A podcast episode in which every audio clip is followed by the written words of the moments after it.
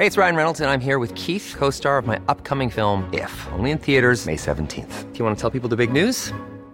All right, I'll do it. Sign up now and you'll get unlimited for $15 a month in six months of Paramount Plus Essential Plan on us. Mintmobile.com slash switch. Upfront payment of $45 equivalent to $15 per month. Unlimited over 40 gigabytes per month. Face lower speeds. Videos at 480p. Active Mint customers by 531.24 get six months of Paramount Plus Essential Plan. Auto renews after six months. Offer ends May 31st, 2024. Separate Paramount Plus registration required. Terms and conditions apply if rated PG. Heraldo Podcast. Un lugar para tus oídos.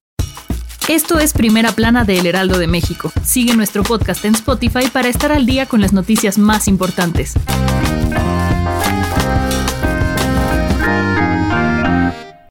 El presidente Andrés Manuel López Obrador anunció que el gobierno federal buscará una reforma al INE luego de que el Tribunal Electoral ratificara su decisión de cancelar las candidaturas de Félix Salgado Macedonio y Raúl Morón a las gubernaturas de Guerrero y Michoacán, respectivamente. AMLO criticó abiertamente la decisión de las autoridades electorales y los acusó de atentar contra la democracia y violar sus derechos políticos a votar y ser votados. Dijo que ya está trabajando en una iniciativa para renovar los organismos encargados de las elecciones y planteará que las funciones del INE y otros organismos autónomos sean asumidas por el Poder Judicial para asegurar su autonomía e independencia y así garantizar la democracia en México. También añadió que el INE es el órgano electoral más caro en el mundo y esperará a que pasen las elecciones del 6 de junio para enviar sus propuestas al Congreso de la Unión y detener lo más pronto posible el excesivo gasto que representa. Con información de Francisco Nieto y Misael Zavala.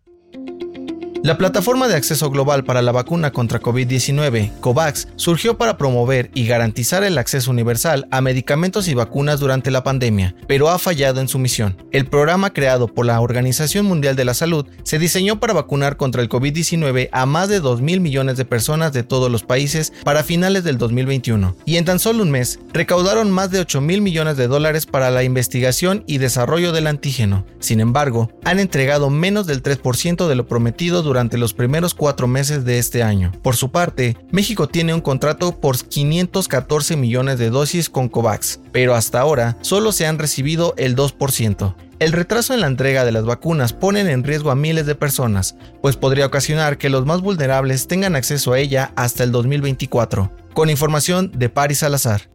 Luego de que la pandemia por COVID-19 provocara daños importantes en la economía nacional, los estados trabajan a marchas forzadas para recuperar lo perdido. Según datos del INEGI, a excepción de Tlaxcala, la economía del resto de los estados creció al cierre del 2020, y gracias a la reapertura del turismo en sitios como Cancún, Los Cabos y Acapulco, los estados de Quintana Roo, Baja California Sur y Guerrero fueron los más beneficiados económicamente. El subgobernador del Banco de México dijo que la mayoría de las entidades federativas aún no pueden recuperarse del duro golpe de la pandemia y se prevé que este proceso tome más tiempo. Con información de Fernando Franco. El dato que cambiará tu día.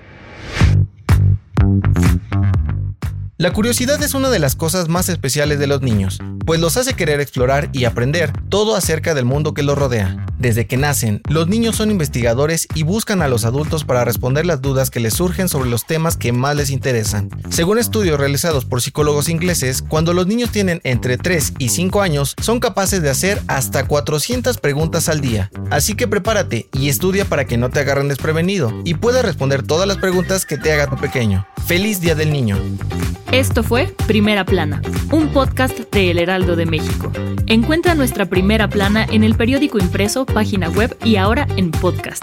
El guion es de José Luis Ramírez, diseño de audio de Federico Baños, la voz es de José Luis Mata y la producción de María José Serrano. Hasta mañana.